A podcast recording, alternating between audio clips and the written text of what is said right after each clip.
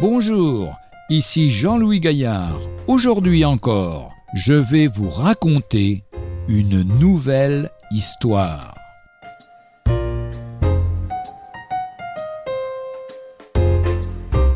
Abandonné par sa fiancée, un jeune homme découvre Jésus-Christ.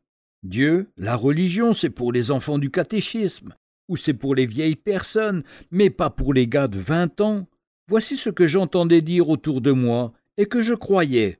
J'avais bien un Dieu dans ma vie, mais pas le Dieu qu'on chante ce soir. Mon Dieu, c'était le football. Mais Dieu avait un plan pour moi.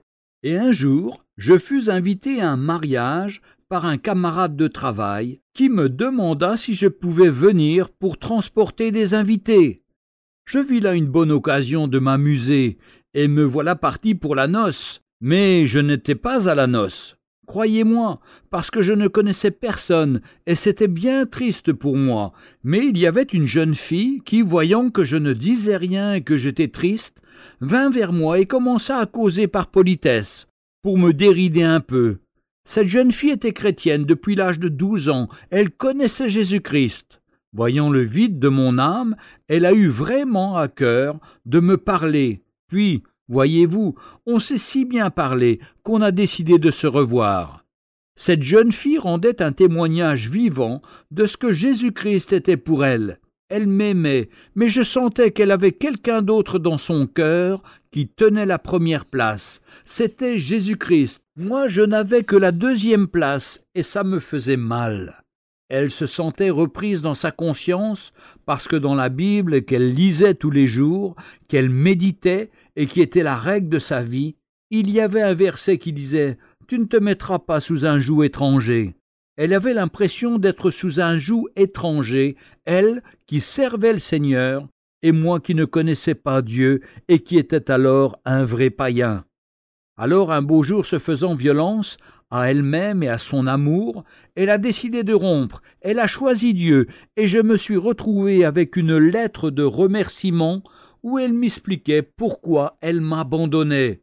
Vous pouvez penser quel choc ce fut pour moi. Vous savez ce que c'est? Que les déceptions sentimentales on broie du noir, on pense à se suicider. Cependant, au fond de l'épreuve, au fond de l'abîme, je me suis dit une chose, elle m'a quitté pour Dieu. Eh bien, si ce Dieu existe, je vais m'adresser à lui, lui, il me la rendra peut-être.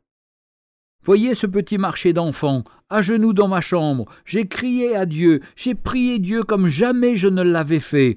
Ô oh Dieu, si tu existes, entends ma prière, redonne-moi cette fille que tu as placée sur mon chemin et qui t'appartient. Je dois vous dire que c'était très dur. J'ai mis Dieu à l'épreuve.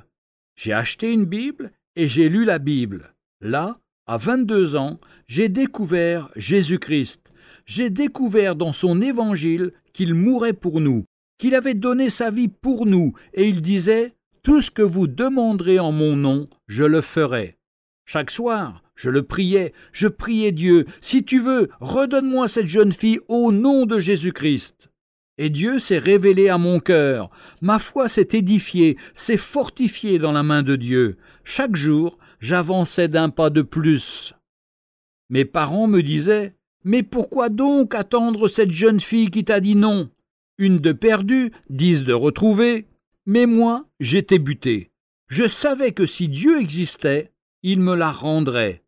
Elle habitait à deux cents kilomètres de chez moi, et pendant neuf mois, nous ne nous sommes pas revus. Nous n'avons eu aucun contact. Puis un beau jour, j'ai appris par une personne interposée qu'elle désirait me revoir. Et, en effet, nous avons repris contact, on s'est retrouvés. Dieu me l'avait bien rendu. Il avait mis huit mois, mais c'était pour mon bien, car il s'était révélé à moi. Depuis ce jour-là, toute ma vie a été transformée. Dieu existait et il ne m'a jamais déçu.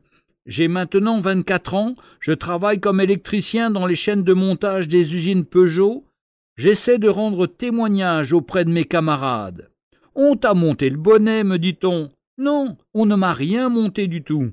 Je l'ai vécu, je suis passé par les épreuves, et Dieu m'a secouru à chaque moment, à chaque circonstance de ma vie.